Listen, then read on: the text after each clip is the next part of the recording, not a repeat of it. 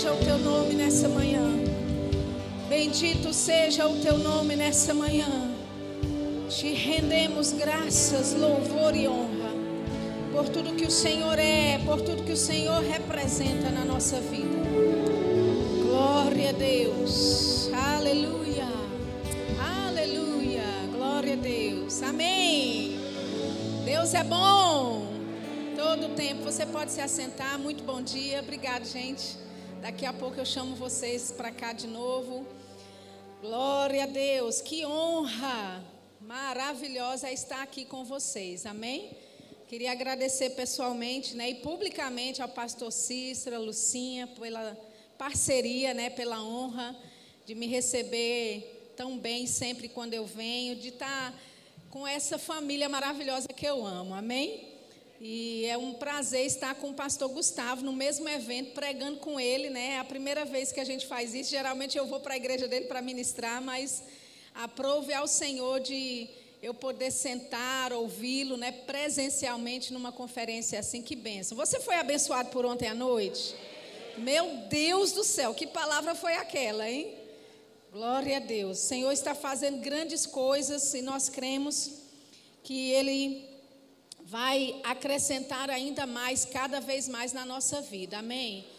Então, é, essa palavra honra, né? É bem interessante. Eu estava pesquisando o significado dela e você, quando pesquisa, na verdade, você tem muitas definições que convergem sempre para o mesmo ponto, né? Mas é, eu aprendi a checar um dicionário bíblico que se chama Webster 1821. Ele é em inglês, mas eu, a gente faz o resumo para você. Eu achei bem interessante essa versão, essa, essa definição que esse dicionário Webster dá. Ele diz assim: honra é um testemunho de estima, é um testemunho de estima, reverência ação na qual a reverência e submissão é demonstrada, expressão de respeito ou de alta estima em palavras e ações. Vou repetir: expressão de respeito ou de alta estima em palavras e ações. Ou seja, quando você fala de honra, não pode somente ficar em palavras tem que estar também em ações. Eu me lembro o pastor Mark Henkins pregando é, uma vez, ele diz que respeito pode ser demonstrado em palavras, mas honra vai sempre te custar algo. Respeito você pode demonstrar em palavras, mas honra vai sempre te custar algo. Amém? E apesar do nosso né, tema ser o poder da honra, e nós vamos falar sobre isso, mas eu queria começar falando sobre o poder da desonra. Amém? Então vamos abrir a nossa Bíblia em 2 Samuel. 2 Samuel capítulo 3. Aleluia. Eu queria falar com você sobre um homem chamado Joabe. Joabe. Joabe, ele foi um, o comandante-chefe do exército de Davi.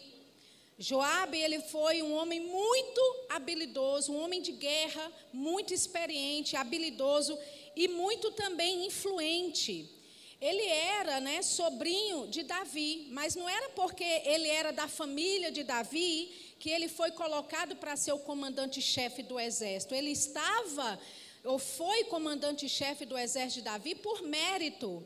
Havia um tempo em uma guerra em que Davi disse: Olha, aquele que subir primeiro aos Jebuseus e matar os Jebuseus, para que ganhamos a, ganhemos a guerra, esse será colocado como comandante-chefe do meu exército. Então, uh, Joabe, ele não está. E Joabe fez isso, ele foi o primeiro a subir contra os Jebuseus, matou todos eles então, Joabe não era comandante-chefe, né, por causa porque era parente, família de Davi. Amém, gente? Havia o mérito né, em Joabe por ser esse comandante. Ele havia subido primeiramente e matado os jebuseus. Então, ele não estava líder do, daquele exército porque tinha alguma ligação de família, né, com Davi porque era seu sobrinho, mas por meritocracia mesmo. Amém? E Joabe, ele era, como eu disse, muito habilidoso, muito influente. E aí tinha um outro homem chamado Abner, que era comandante do exército de Saul, quando Saul era rei. E Abner, ele havia lutado, não é, contra até o exército de Davi, porque é, Davi ele não assumiu o reinado de uma só vez, não é? E Saul ele estava sempre procurando matar é, Davi de alguma forma. Então, agora nesse texto aqui, nesse contexto que a gente vai ler, o Senhor já estava estabelecendo Davi como rei. E Abner, que era o comandante-chefe de Saul, reconhecia isso e veio até Davi. E eu queria pegar a, a leitura com você de 2 Samuel capítulo 3, versículo 20, para a gente começar a leitura, tá bom? 2 Samuel capítulo 3, versículo 20. Diz assim: E veio Abner a Davi, a Hebron, e vinte homens com ele. E Davi fez um banquete a Abner e aos homens que com ele vinham. Então Abner disse Abner a Davi: Eu me levantarei e irei e ajuntarei ao rei meu senhor todo o Israel para fazerem aliança contigo. E tu reinarás sobre tudo o que desejar a tua alma. Assim despediu Davi a Abner e foi-se ele em paz. Amém? Então Abner vem dizendo: Olha, eu reconheço que Deus está te levantando por rei, e eu, como comandante chefe do exército do rei anterior, eu vou ajuntar todo Israel e você vai governar sobre todo, todos eles. E a Bíblia diz que Davi despede Abner em paz. Significa que Davi estava agora fazendo uma aliança com Abner. Amém? Havia um acordo entre eles. Apesar de Abner ter em algum momento no passado lutado contra Davi, lutado contra os homens de Davi, Abner, que era um homem honroso, um homem admirável, ele agora estava fazendo essa aliança com Davi. Então, a Bíblia diz que ele vai, né, se despede em paz e aí no versículo 24 diz assim: Então Joabe, lembra, Joabe era esse comandante-chefe do exército de Davi. Amém? Joabe entrou ao rei e disse: Que fizeste? Eis que Abner veio ter contigo, por que, pois, o despediste de maneira que se fosse assim, livremente? Bem conheces a Abner, filho de Ner, que te veio enganar e saber a tua saída e a tua entrada, e entender tudo quanto fazes. E Joabe, retirando-se de Davi, enviou mensageiros atrás de Abner, e o fizeram voltar desde o poço de Sira, sem que Davi o soubesse. Ou seja, Joabe vai agora arquitetar um plano sem que o rei saiba. O rei, ele tem uma aliança de paz com este homem chamado Abner. Só que Joabe, ele fica furioso com esse, essa aliança. Joabe não gosta de Davi ter recebido Abner com honrarias, de ter recebido Abner, né, de uma forma respeitosa, de ter feito um banquete para ele, porque no passado Abner havia matado o irmão de Joabe em guerra. Amém? Azael. Só que Abner matou esse irmão de Joabe por legítima defesa. Coisas, casualidades que acontecem dentro de uma guerra. Amém? Então Joabe, sem que o rei soubesse, vai arquitetar algo. No versículo 27, Tornando, pois, Abner a Hebron, Joabe o tomou à parte, à entrada da porta, para lhe falar em segredo, e feriu ali pela quinta costela, e morreu por causa do sangue de Azael, seu irmão. Ou seja, Joabe matou Abner do mesmo jeito que Abner havia matado seu irmão Azael, na quinta costela. Exatamente no lugar onde ele foi perfurado e o ferimento causou a morte dele, foi assim que Joabe também fez. Então nós vemos um homem vingativo. Amém? Aí, no versículo 28 diz: "O que Davi depois ouvindo disse: Inocentes somos eu e o meu reino para com o Senhor para sempre, do sangue de Abner, filho de Ner. Versículo 29. Fique-se sobre a cabeça de Joabe e sobre toda a casa de seu pai, e nunca da casa de Joabe falte quem tenha fluxo, nem quem seja leproso, nem quem use muletas, nem quem caia a espada, nem quem necessite de pão. Joabe, pois, e Abisai, seu irmão, mataram a Abner por ter morto a Azael, seu irmão, na peleja em Gibeão. Amém? Então veja que quando o rei percebeu que Joabe arquitetou algo por trás das costas dele, sem que ele houvesse, sem que ele soubesse, sem ele ter mandado, né? Totalmente contrário ao posicionamento que o rei estava tendo com Abner. Então Davi profere essas palavras sobre Joabe e disse: "Olha que o sangue dele caia sobre a tua cabeça e a cabeça dos seus descendentes e que não haja, né, na sua família, né, ou seja, a maldição começou, né, ser proferida sobre a vida de Joabe por causa dessa desonra que ele havia feito. Então, Davi ele começa a dizer: Olha, na tua casa nunca vai faltar alguém que tenha fluxo, nunca vai faltar alguém que use muletas, nunca vai faltar alguém com necessidade de pão. Amém? Nunca vai faltar alguém leproso.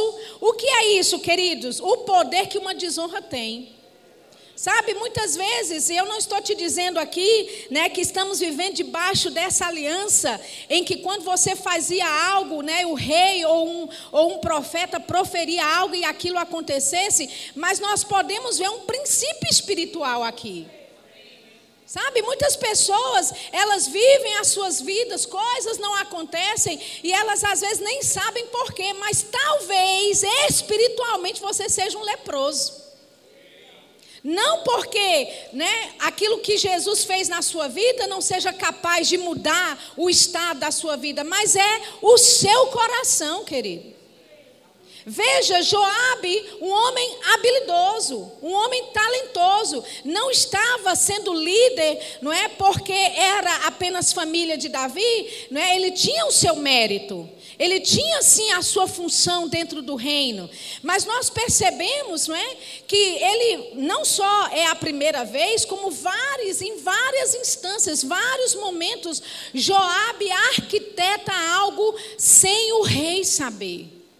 E você não pode, querido, pensar que debaixo de uma liderança que Deus estabeleceu você, que você possa fazer coisas à parte, sem que a liderança saiba, que você possa tomar decisões, não é, independente sem a liderança saiba e que isso não te cause alguma consequência. Aleluia. Amém. Então, honra não é só de palavras, mas também de ação. E não é, sabe, a única, não foi o único momento que Joabe desonrou Davi.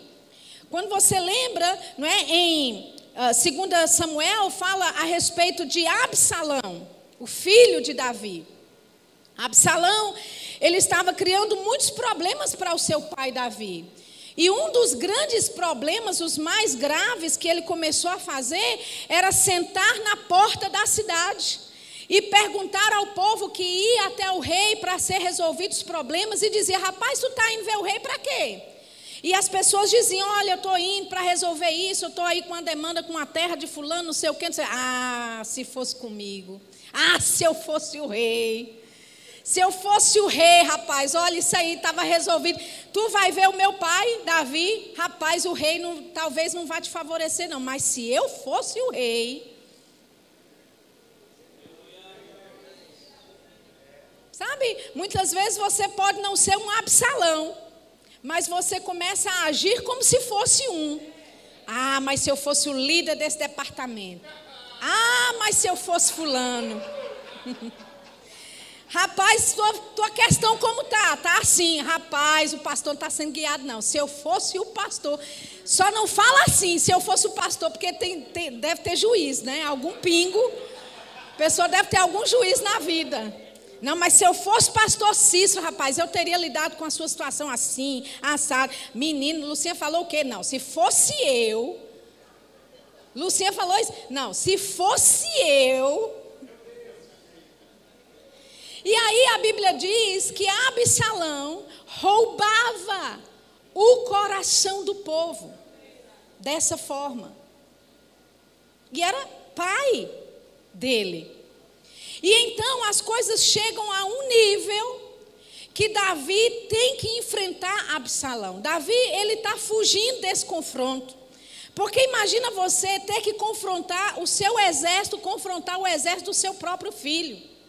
Mas chegou a um momento de tamanha desonra da parte de Absalão, que ele então se posiciona dessa forma: olha, vão e pegue esse menino, mas pelo amor de Deus, me traga esse menino vivo. Ele diz, Davi fala: não toquem no meu filho Absalão. Faça o que precisar fazer, mas eu quero esse menino vivo, ok? Então vamos para 2 Samuel capítulo 18. 2 Samuel capítulo 18, e nós vamos ler o versículo 5. 2 Samuel 18, 5. E o rei deu ordem a Joabe e a Abisai e a Itai, dizendo: brandamente tratai por amor de mim ao jovem, a Absalão. E todo o povo ouviu quando o rei, rei deu ordem a todos os capitães acerca de Absalão. Versículo 9: E Absalão se encontrou com os servos de Davi e Absalão ia montado numa mula, e entrando a mula debaixo da espessura dos ramos de um grande carvalho, pegou-se-lhe a cabeça no orvalho e ficou pendurado entre o céu e a terra. E a mula que estava debaixo dele passou adiante. E vendo o que vendo um homem o fez saber a Joabe e disse: Eis que vi Absalão pendurado num carvalho. Então veja, dois fatos de desonra aqui.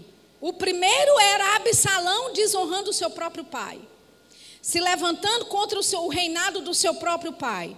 E veja, queridos, que o poder da desonra vai fazer você ficar atracado, paralisado em coisas tão fáceis de serem desatadas.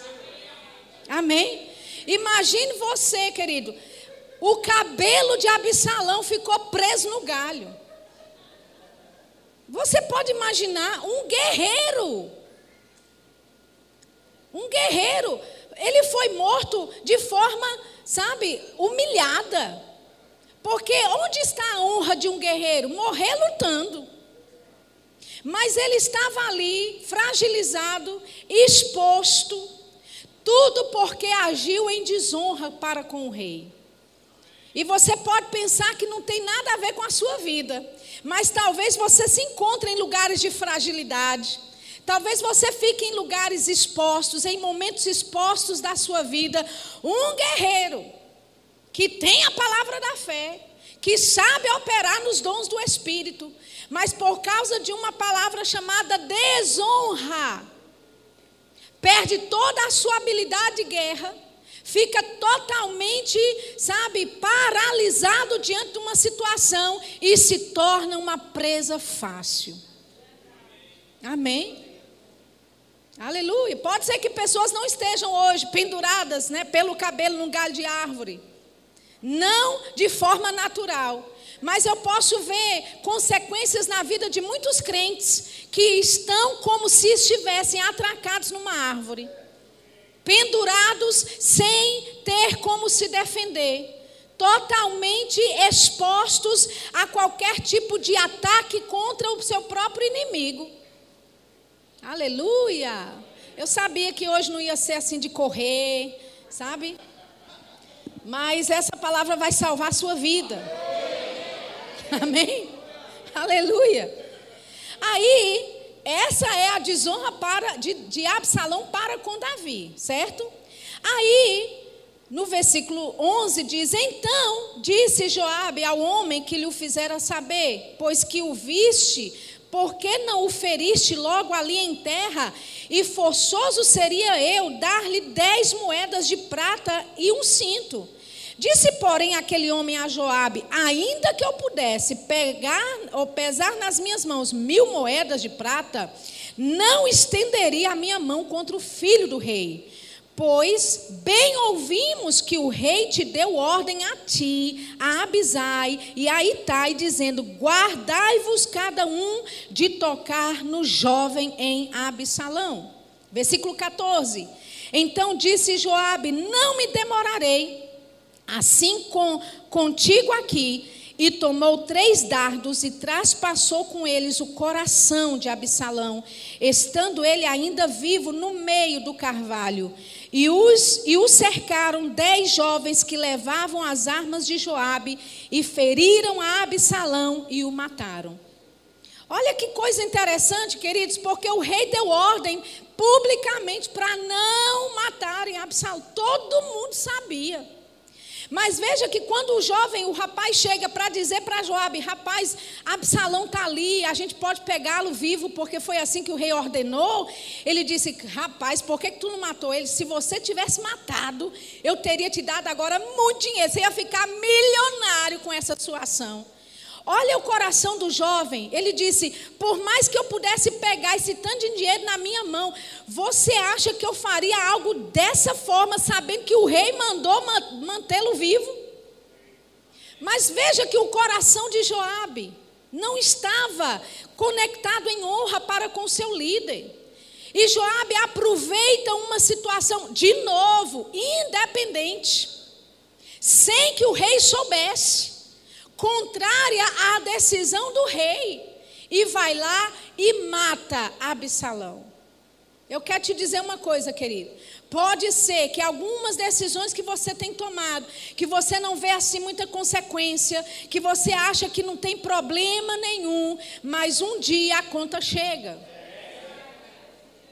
Porque assim como tem o poder da honra, como nós ontem ouvimos brilhantemente o pastor Gustavo ministrar para nós, assim também tem o poder da desonra.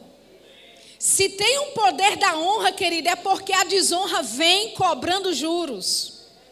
Amém? E, e, o que é que nós vamos ver aqui? Nós vamos ver, não é, que Absalão, perdão, Joabe mata Absalão, mesmo sabendo e tendo uma ordem direta do rei que não deveria tocá-lo. Agora vamos para 1 Reis capítulo 2. 1 Reis. Aleluia. Capítulo 2 versículo 28. 1 Reis, capítulo 2, versículo 28. Nós vamos ver aqui o fim de Joabe. Diz assim: E veio a fama até Joabe, porque Joabe se tinha é, desviado seguindo a Adonias, ainda que se não tinha desviado seguindo a Absalão. Vou dar uma pausa aqui. Uma outra desonra que ele fez é que ele começou a consultar com Adonias, que era o outro filho de Davi, para que Adonias assumisse o reinado. Só que Deus já tinha falado que quem substituiria Davi no reino dele seria ah, Salomão. Amém? Então, ele também era muito político. Porque ele se consultava ou consultava Adonias, ele, ele é, é, dava conselhos a Adonias, mas ao mesmo tempo tentava manter as aparências com Absalão. Porque se um for rei, eu fico bem na fita, se o outro for rei, eu guardo a minha posição. Um político. profissional, tentando manter as aparências para manter o seu cargo. E eu quero te dizer, queridos, isso pode funcionar na política lá fora, mas no reino de Deus, você não engana ninguém. Aleluia. Essa forma política de se manter bem com um, vai que ele é né, aquele que vai ser levantado, e outra, ele sabia que Deus havia falado de Salomão como rei, mas está ele aqui, às escuras e às escondidas, fazendo reuniões com Adonias e incentivando, aconselhando Adonias a de repente tomar o trono. Aleluia. Como diz o pastor Humberto, meu amigo, Jesus está vendo tudinho. Toda reunião que é feita às escuras, toda mensagenzinha mandada em WhatsApp, toda conversinha no telefone, Jesus está vendo tudinho. Sabe, muitas vezes você é, é, né, querendo manter as aparências, porque vai que esse aqui é levantado e eu me beneficio com ele, mas se esse aqui também, eu também não quero criar um problema aqui. Então vamos manter a bola de um lado para o outro e ver o que vai dar. Deus não chamou você, querido, para estar fazendo motim, para estar fazendo reuniões às escuras, tomando decisões independentes. Existe uma liderança que Deus estabeleceu. E essa liderança já estava aqui antes de você chegar. Aleluia! Tem coisa que eu não planejei falar e está saindo. Não vou me desculpar por isso. Aleluia! Aí diz que Joabe fugiu para o tabernáculo do Senhor e pegou as pontas e pegou das pontas do altar. Versículo 29, disseram ao rei Salomão que Joabe tinha fugido para o tabernáculo do Senhor, e eis que estava junto ao altar. Então enviou Salomão Benaía, filho de jo, Joia, Joiada, dizendo: Vai, dá sobre ele. E veio Benaía ao tabernáculo do Senhor. Ele disse: Assim diz o rei: Sai daí. E disse ele: Não, porém aqui morrerei. E Benaía tornou, para tornou ao rei com a resposta, dizendo: Assim falou Joabe, e assim me respondeu. E disse-lhe o rei: Faze como ele diz, e dá sobre ele, e sepulta-o, para que tires de mim e da casa de meu pai o sangue que Joabe sem causa derramou. Assim o Senhor fará recair o sangue dele sobre a sua cabeça, porque deu sobre dois homens mais justos e melhores do que ele, e os matou à espada, sem que Davi, meu pai, o soubesse. A saber, a Abner, filho de Né, chefe do exército de Israel, e a Amasa, filho de Jete, chefe do exército de Judá. Ou seja, Uh, Abner não foi o único que ele, de forma independente, foi em frente e matou. Absalão não foi o único que ele foi independente e matou. Amém? Então, Salomão diz que ele morra, então, para que aquilo que ele fez venha como consequências sobre a vida dele. Aí, Versículo 33: Assim recairá o sangue destes sobre a cabeça de Joabe e sobre a cabeça da sua semente para sempre. Mas a Davi e a semente, a sua casa e ao seu trono dará o Senhor paz para todos sempre. E subiu Benaía, filho de Joiada, e deu sobre ele e o matou. E foi sepultado em sua casa no deserto. Veja, queridos, onde é que Joabe morreu? Dentro do tabernáculo do Senhor, segurando as pontas do altar. Mas foi lá que ele foi julgado. Amém? Ou seja, ele correu para o tabernáculo do Senhor para tentar ali se esconder ou tentar ficar seguro desse decreto que já havia sido declarado sobre a vida dele. Veja, dentro do tabernáculo do Senhor, dentro da casa de Deus, gente apegado ao altar, tão próximo de Deus, mas ao mesmo tempo sem a presença dele. Sabe que podemos estar não é, envolvidos naquilo que Deus nos chamou para fazer dentro de uma igreja local, tão próximo de Deus, dentro do tabernáculo do Senhor, apegado às pontas do altar mas as nossas atitudes, as nossas palavras nos direcionam para tão fora daquilo que Deus tem para a nossa vida, queridos, que estamos dentro do altar, temos não é, a presença de Deus por perto, estamos apegados à ponta do altar, dentro do tabernáculo do Senhor, porém sem desfrutar da presença dEle. Meu Deus do céu. Aleluia o poder que a desonra tem. Sabe? Não se engane. Aquilo que o homem planta, ele vai colher. Se você planta desonra, querido, você vai colher desonra. Veja, assim como Absalão, um grande guerreiro, que morreu de forma desonrada, preso pelos cabelos a um galho de árvore. Assim também um comandante-chefe do exército, habilidoso, guerreiro, com vários talentos e habilidades de guerra, mas morreu escondido, se pegando ao altar dentro do tabernáculo do Senhor de forma desonrada, desonrosa. Você entende que aquilo que você planta em desonra, você também vai colher em desonra? Aleluia! Amém.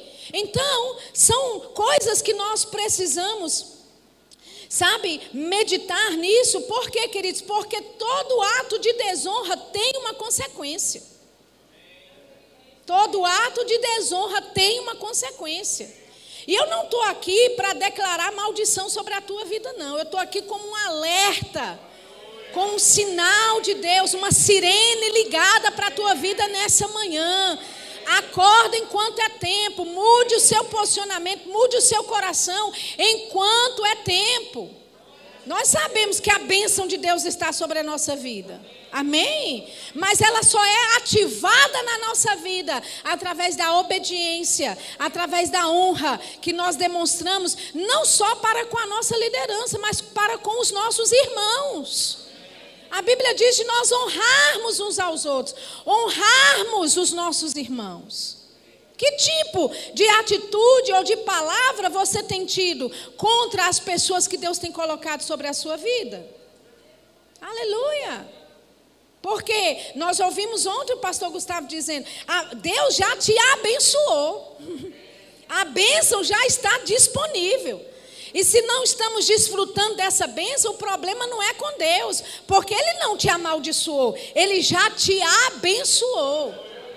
Amém? Mas é o nosso posicionamento, queridos, que vai determinar né, como nós vamos desfrutar daquilo que Deus tem para a nossa vida.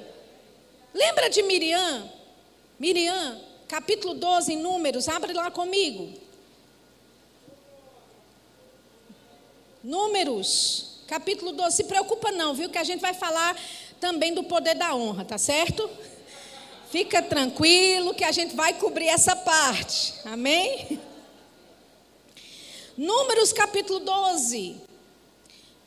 Versículo 1: E falaram Miriam e Arão contra Moisés, por causa da mulher cuxita que tomara, porquanto tinha tomado a mulher cuxita. Ou seja, Miriam e Arão ficaram assim, é, é, é, todos cheios de não me toque, porque Moisés decidiu casar com uma mulher etíope.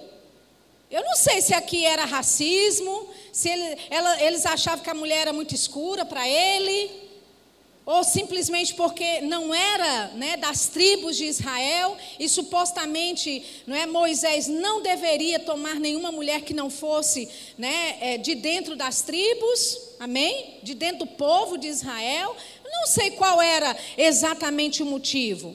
Versículo 2 diz: E disseram porventura, falou o Senhor somente por Moisés?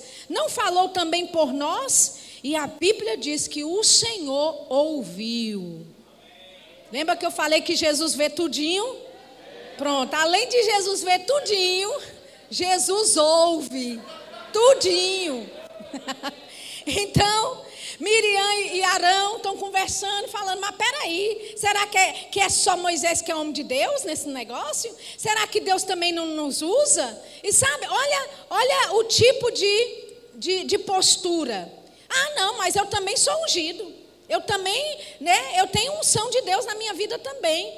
Por acaso é só o pastor Cícero e a liderança dele que, que pode ser usada? Eu também sou. Eu também sei fazer, eu também sei pregar, eu também sei fazer isso, também sei fazer aquilo, eu também sou ungido. E a Bíblia diz que o Senhor ouviu. Versículo 3: E era o varão Moisés muito manso, mais do que todos os homens que havia sobre a terra. E logo o Senhor disse a Moisés e a Arão e a Miriam: Vós três, saí à tenda da congregação, e saíram eles três. Então o Senhor desceu na coluna de nuvem e pôs a porta da, da tenda. Depois chamou Arão e a Miriam, e eles saíram ambos.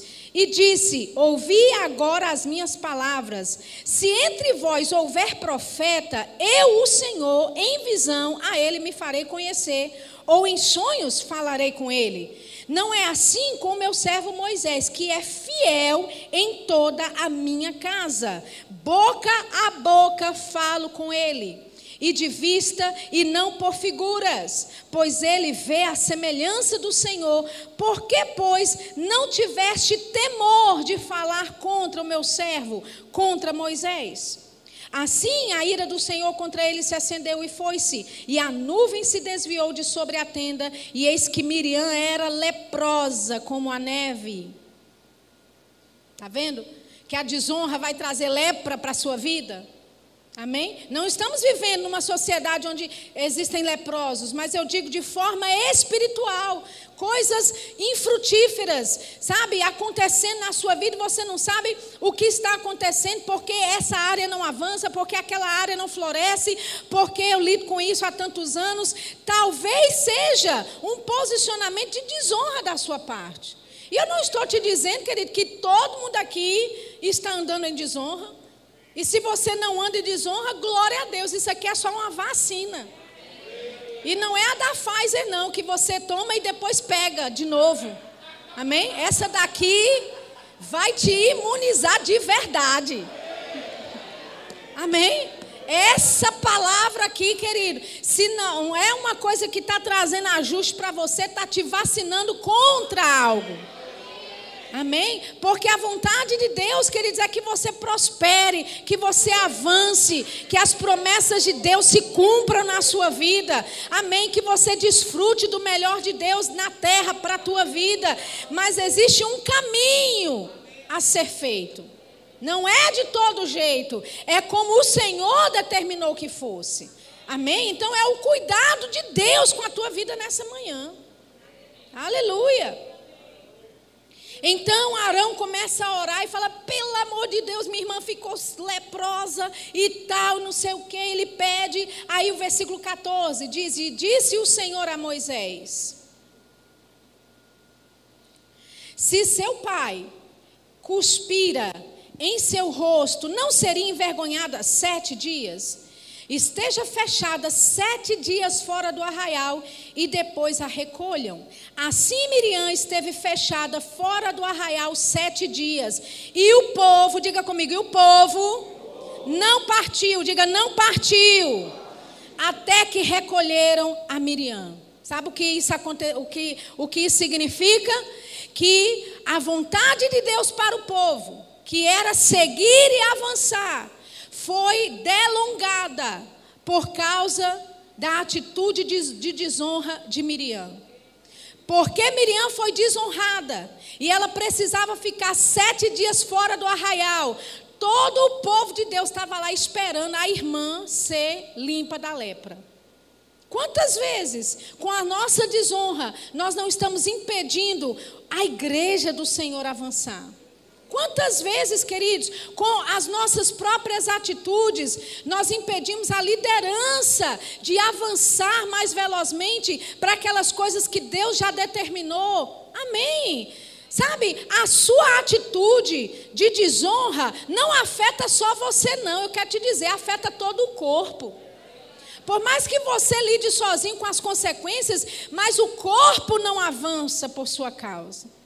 O corpo deixa de desfrutar de coisas, sabe, que Deus quer fazer de uma forma mais rápida, mais veloz, sabe, de uma intensidade maior. E talvez a igreja inteira não desfrute disso, por quê? Porque tem uns ou outros como Miriam.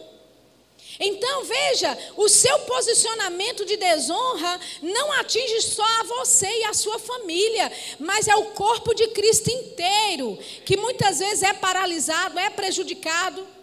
Toma, sabe, uma, é, é, um baque aqui, outro baque ali, e aquilo que a igreja e a liderança poderia estar fazendo de colocar esforços e energia para que a igreja avance, a liderança está colocando esforços né, e, e, e, e energia em algo para sanar o povo. Você entende? Que você pode estar sendo um instrumento para que a obra de Deus, aquilo que Deus quer fazer no meio de vocês, como corpo de Cristo, não avance por causa de uma atitude. E queridos, tudo que Deus está propondo para você nessa manhã é só um ajuste no coração. É só um ajuste no coração.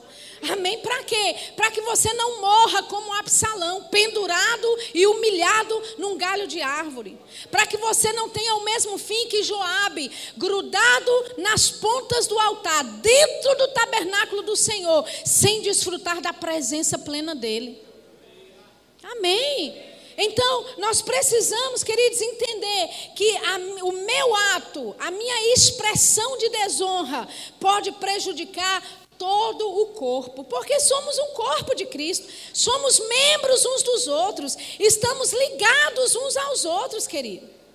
Amém? E se o meu dedinho não quiser avançar junto com todo o resto do corpo, vai dar problema. E sabe, estamos vivendo em tempos em que nós, como cristãos, precisamos entender aquilo que Deus está nos propondo para esse tempo. Porque, queridos, a cada dia mais há um funil acontecendo. Sabe, coisas que ontem você podia passar livremente, hoje já não dá mais. Coisas, sabe, posicionamentos que você tomava antes e que até podia passar, hoje não passa mais. Deus está querendo e propondo do corpo de Cristo, o povo dele, se posicione, sabe, de forma que você desfrute da bênção de Deus, para que você avance com o plano de Deus, porque, queridos, tem uma grande obra para ser feita. Muitas vidas ainda para ser salvas. Amém. Muitas coisas ainda para acontecer. E é você que vai ajudar nessa colheita dos últimos dias. Deus conta com você para que essas pessoas elas sejam alcançadas, transformadas e mudadas na vida delas. Quantos estão entendendo isso? Aleluia! Agora, quando a gente fala, não é do, do poder da desonra que eu acabei de dizer, existe também o outro lado do benefício que é a honra. Amém? O poder da honra.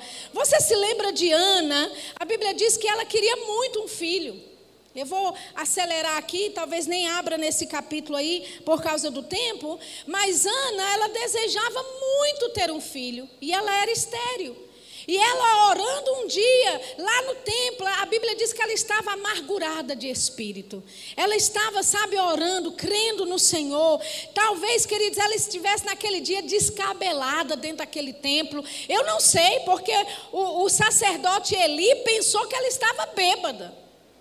Então não era só porque ela estava balbuciando a oração dela. Talvez ela estivesse, sabe, naquela situação onde a maquiagem não importa, o estilo do cabelo não importa, porque ela só queria a resposta de Deus para a vida dela.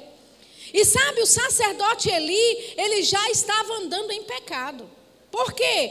Porque ele deixava os seus filhos, Ofni e Finéias, que eram sacerdotes que serviam no templo do Senhor, fazer todo tipo de coisa errada. E ele não corrigia os seus filhos. E Deus era contra essa atitude de Eli. Amém? Então, por assim dizer, podemos dizer que Eli já não estava operando no seu sacerdócio de forma total. Mas ele está ali como homem de Deus, constituído por Deus naquela posição. E ele vê Ana no templo. E ele olha para ela e fala: Mas mulher, tu já está bêbada uma hora dessa. Como é que tu vem bêbada para o templo? E veja a resposta de Ana. Ana poderia falar: Quem é você? Que nem corrige os teus filhos, agora quer vir corrigir o meu cabelo. Você que não tem coragem de dizer para Alfinias e Finés o que, que eles estão fazendo por aí. Aí agora quer vir mandar da forma que eu oro.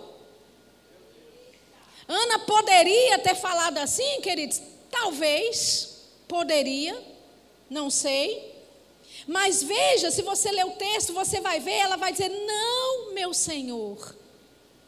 Ela se submete à liderança daquele homem ela se submete ao sacerdócio dele, mesmo sendo um homem que tinha erros, que não corrigiu seus filhos como Deus queria que fizesse, mesmo um homem imperfeito, mas ela reconhecia que ele estava numa posição de autoridade. Queridos, a sua liderança ela não é perfeita. O seu líder de departamento não é um anjo que desceu do céu e está voando por aqui, não. É alguém de carne e osso, que comete equívocos, que comete erros, que muitas vezes vai tomar decisões equivocadas. Mas não é o fato dele ser a pessoa perfeita ou não que você vai honrar ou não. É o fato dele ser colocado por Deus no lugar que ele está. Então ela responde para ele e diz: Não, meu senhor, a sua serva, ela está angustiada de espírito. E ela explica a situação para ele e ele então profetiza para ela. E ele diz: Que aconteça com você, que Deus conceda a você o desejo do seu coração. Veja, aquele sacerdote que não era perfeito, que estava pecando contra o Senhor porque não corrigia os seus filhos mas por causa do lugar de autoridade dele, liberou uma palavra para ela, e a Bíblia diz, aleluia, que Deus visitou Ana. Aleluia! Por quê, queridos? A atitude de honra dela. De honra, não para com o homem, porque ele era falho, mas para com o ofício em que ele andava, que era da parte de Deus para a vida dela. E não só isso, mas Samuel, quem foi? Aquele que foi levantado por Deus para substituir a casa de Eli. Já pensou se Ana agisse com desrespeito e desonra e dizendo: Quem é você? Para definir agora o tipo de cabelo que eu entro na, na igreja. Quem é você para falar comigo sobre como eu devorar e, e os teus filhos, tu não fala nada com eles? Já pensou que Ana estaria perdendo? Mas porque ela se submeteu, porque ela agiu em honra, não para com o homem falho, mas por causa do ofício em que ele operava, por causa do chamado em que ele operava, ela desfrutou, queridos, não só de um menino, mas ela teve mais cinco. Aleluia. E esse primeiro menino, Deus levantou para corrigir a casa de Eli. Aleluia. Sabe, talvez as coisas que você vê errada na sua liderança, nas pessoas que estão, né, sobre o seu departamento, querido, talvez seja por causa da sua atitude, seja através de você que Deus venha e faça o conserto que é necessário. Mas tem que ser com o coração certo. Quantos estão entendendo? Tem que ser com o alinhamento do coração certo. Não é, sabe, força de braço para ver quem está certo, quem está com a razão. Mas é se submetendo em honra ao chamamento de Deus. Se submetendo em honra a, ao ofício de Deus que aquela pessoa opera. Quantos estão entendendo isso? E nós, a Bíblia diz, sabe, que Deus é que confirmava Samuel como profeta na terra. E que nenhuma das palavras de Samuel caía por terra porque Deus confirmava ele. As pessoas olhavam para Samuel e diziam: Você é profeta. Samuel não teve que dizer: Eu sou profeta levantado por Deus, ungido por Deus, para trazer aqui né, o, o alinhamento para Israel. Não, não, não. As pessoas viam isso na, na, na, na, na forma como Deus confirmava a vida dele. Quantos estão entendendo? Amém. Aleluia. Eu queria falar também sobre o poder da honra a respeito de três valentes de Davi. Abra comigo em 2 Samuel. Vamos voltar para lá. 2 Samuel, capítulo 23. Aleluia. 2 Samuel, capítulo 23, versículo 15, diz assim: E teve Davi desejo e disse: Quem me dera beber da água da cisterna de Belém, que está junto à porta então aqueles três valentes romperam pelo arraial dos filisteus e tiraram água da cisterna de Belém que está junto à porta e a tomaram e a trouxeram a Davi. Veja, eles honravam tanto a Davi, queridos, que quando Davi, né, tendo a cidade toda sitiada, né, expressa um desejo de beber água, eles arriscam as suas vidas para ir pegar água para o líder. E quando Davi vê aquilo e recebe a água, Davi disse: Eu não posso beber isso aqui, não. Isso daqui vai ser como oferenda ao Senhor. Ele derrama aquela água na terra. Veja, a atitude de honra daquelas pessoas que serviam a Davi fez com que ele honrasse ainda mais ao Senhor. Entenda, a sua atitude de honra, querido, vai inspirar tanto a sua liderança que aquilo que você faz para o Senhor vai transformar para o próprio Deus em forma de memorial, em forma de honra, de celebração. Amém? A Bíblia diz então que Davi não quis beber, mas derramou a água perante o Senhor. Ou seja, aquele, aquela atitude de honra para com Davi, no final não foi para Davi, foi para Deus. Você entende? A atitude de honra que você desenvolve, queridos, na liderança da igreja, na sua casa, com seus pais, porque eles são autoridade sobre a sua vida. Amém? Você faz para homens, mas quem recebe é Deus. Aleluia! se torna uma oferta de louvor, uma oferta de sacrifício, não para homens, mas é o próprio Deus que recebe. Davi pegou da água e ofereceu ao Senhor, nem bebeu, nem desfrutou daquele momento, ele derramou diante do Senhor, oferecendo ao Senhor a sua atitude de honra, querido, vai tocar os céus. Aleluia! Agora, quem eram esses três homens? Vamos lá, versículo 8. 2 Samuel 23, 8 diz assim: Estes são os nomes dos valentes que Davi teve: Josebe Bassebete, filho de Taquemone, o principal dos capitães. Este era Adino, o esnita, que se opusera a 800 homens e os feriu de uma vez. A Bíblia diz que ele tinha uma lança, e essa lança, com uma lança, ele matou 800 homens de uma vez só. Aleluia! Amém. Você pode dizer, não, mas isso aí é marmelada, Shirley. Isso aí, olha, nem filme de Hollywood para dar conta. Você sabe que esses filmes de Hollywood são inspirados nessas histórias bíblicas. Como é que um homem mata 800 800 pessoas, sozinho, e não é nem atingido. Quando você vê esses filmes de Hollywood, lembra, amém? Que haviam homens ungidos por Deus para a batalha, amém? Então esses homens eram homens valorosos, homens valentes, e eles, não é porque honravam a Davi, queridos, é por causa disso que eles podiam desfrutar da unção que havia em Davi. Quando sabem Davi era um guerreiro? Habilidoso. Davi diz assim: preparas a, a minha, as minhas mãos para a batalha. Ele diz: O Senhor me dá força de tal forma que eu vergo um arco de bronze. Aleluia. Então Davi era um homem, sabe, habilidoso na batalha. E sabe, esses homens, porque honravam a Davi, desfrutavam da unção que operava na vida deles. Sabe aquela frase que a gente gosta muito, que você recebe da unção que você honra? É a mesma coisa. Esse homem, com uma lança, matou 800 homens em uma guerra só, de um momento só.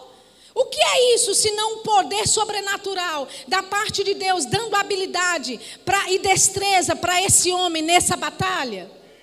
Aleluia! Ou seja, a destreza e a habilidade que estava sobre Davi, porque eles honravam a vida de Davi, eles podiam desfrutar, queridos, da unção que operava na vida de Davi. Eu quero te dizer, quando você passar a não olhar mais o homem, a mulher, mas você começar a honrar o ofício em que eles operam, você vai poder desfrutar da unção que esse ofício pode te dar e contribuir. Amém? Diz assim, versículo 9: depois dele, Eliasar. Eu queria chamar o pessoal do louvor aqui para cima. E quando você subir, já começa a tocar, dedilhar alguma coisa para mim, tá bom? Versículo 9: E depois dele, Eliasar, filho de Dodô, filho de Aioi, entre os três valentes que estavam com Davi quando provocaram os filisteus que ali se ajuntaram à peleja, e quando de Israel os homens subiram.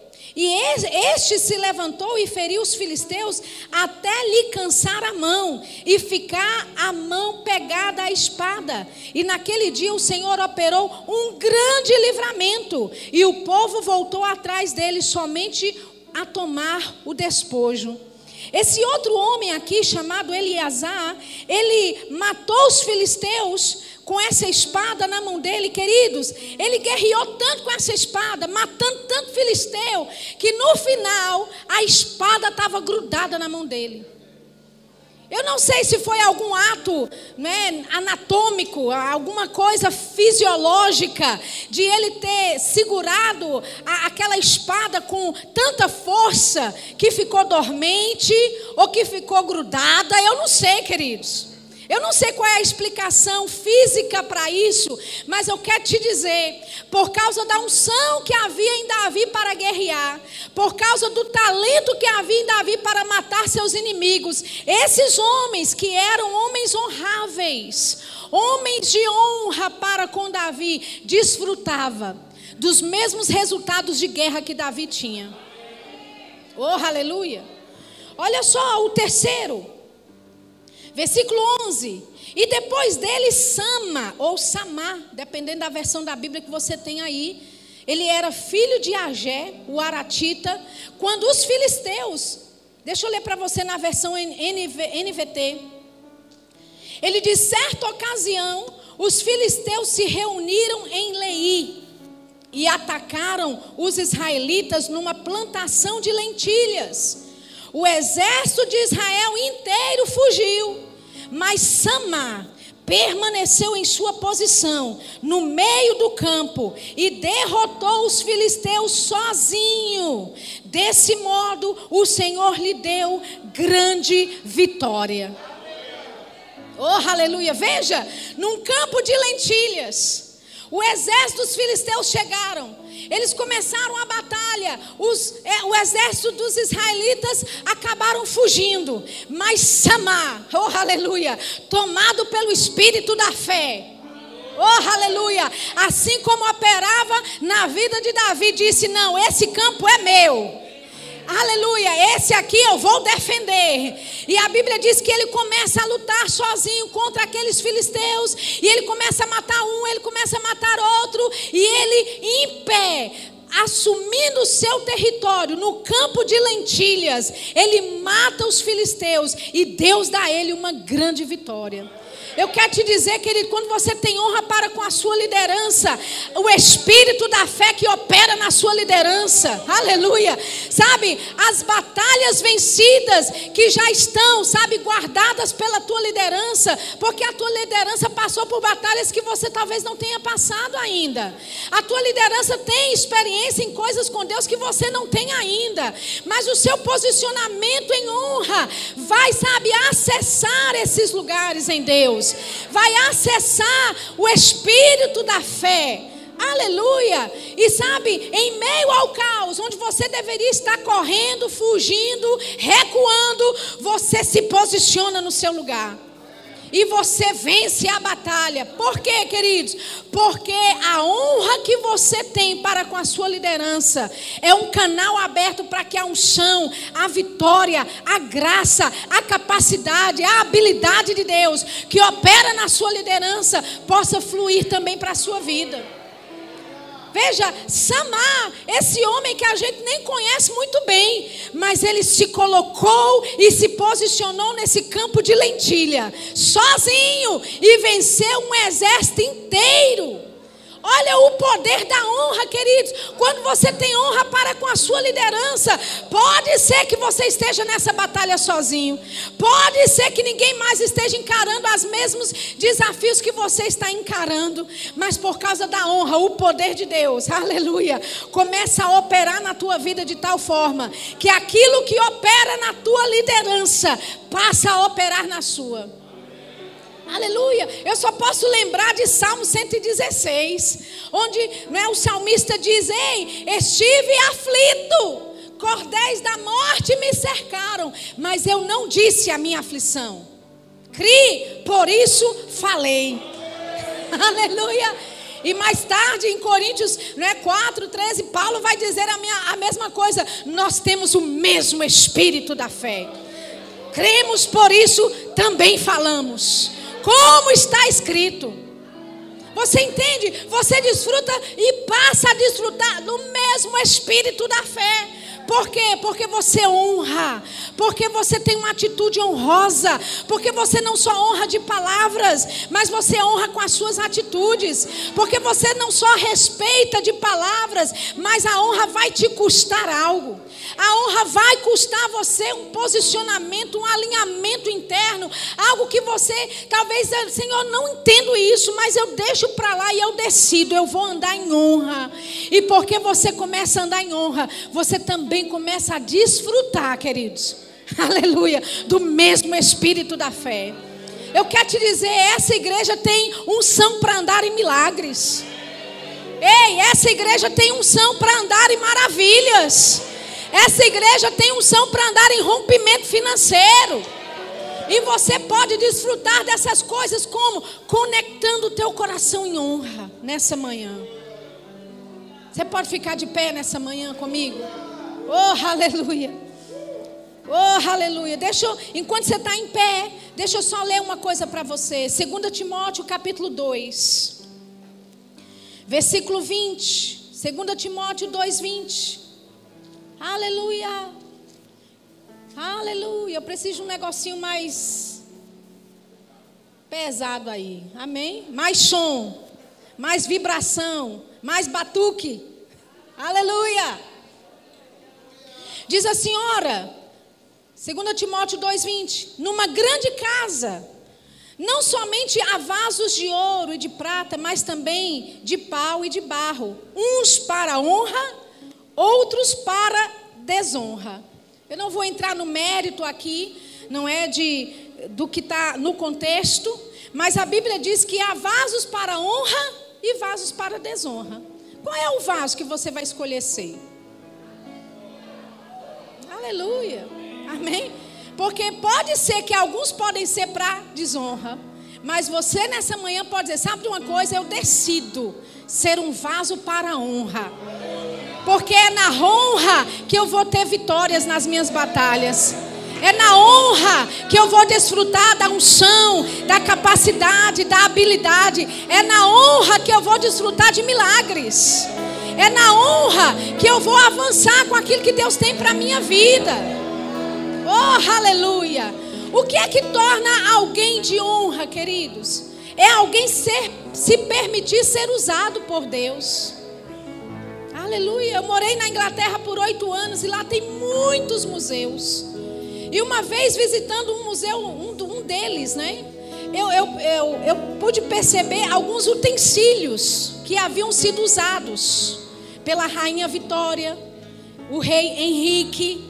Tinha uma escova de cabelo lá, usado pela rainha Vitória. Qual era a diferença daquela escova de cabelo para as outras? Naturalmente nenhuma. A única diferença é que a rainha decidiu usar aquela. Qual era a diferença de uma cadeira normal para aquela cadeira que o rei Henrique havia sentado e usado ela por alguns anos?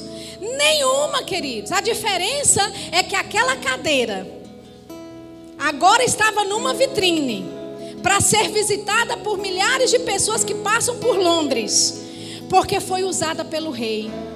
Que tal você se tornar um instrumento usado pelo rei, de tal forma que Deus pode colocar você numa vitrine? Aleluia! E você pode se tornar um referencial e dizer: Meu Deus do céu, essa pessoa está sendo usada pelo rei. Essa pessoa está sendo usada pelo rei. Ei, decida ser usado pelo rei nessa manhã. Decida ser usado pelo rei nessa manhã. Se tornando não qualquer vaso, mas um vaso de honra. Um vaso de honra. Você sabe os ajustes que você precisa fazer nesse momento. Eu vou te dar esse tempo. É você orando. É você se consagrando ao Senhor nessa área. Pai, em nome de Jesus, nós oramos por cada vaso nesse lugar.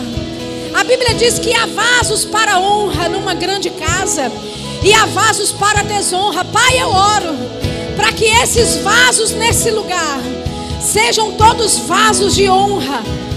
Vasos de honra que decidem agradar ao Senhor, que decidem tomar princípios da tua palavra, que vão fazer a mudança completa na vida de cada um deles. Eu oro para que essa atitude de honra manifeste milagres na vida dos teus filhos, manifeste poder, habilidade, que o Espírito da fé que opera sobre esta igreja, sobre a visão desta igreja, sobre este ministério, alcance a vida de cada vaso de honra nesse lugar. Que o Espírito da fé que opera sobre esta visão alcance cada vaso de honra nesse lugar. Pai, que as vitórias que essa igreja, que esse ministério carrega, seja, Pai, depositado também na vida dos vasos de honra. Senhor, nós te louvamos nessa nessa manhã. Nós declaramos ajustes no nosso coração. Pai, porque não queremos a consequência da desonra. Nós queremos o poder da honra operando na nossa vida, não o poder da desonra. Mas nós abrimos mão de toda desonra, de toda palavra dita de mal, de forma errada. Pai, de todo posicionamento no passado que tomamos e decidimos honra Decidimos pela honra nesse lugar. Decidimos pela honra no nosso coração. Amar ao Senhor com toda a nossa força. Desfrutando da tua bênção. oh, aleluia.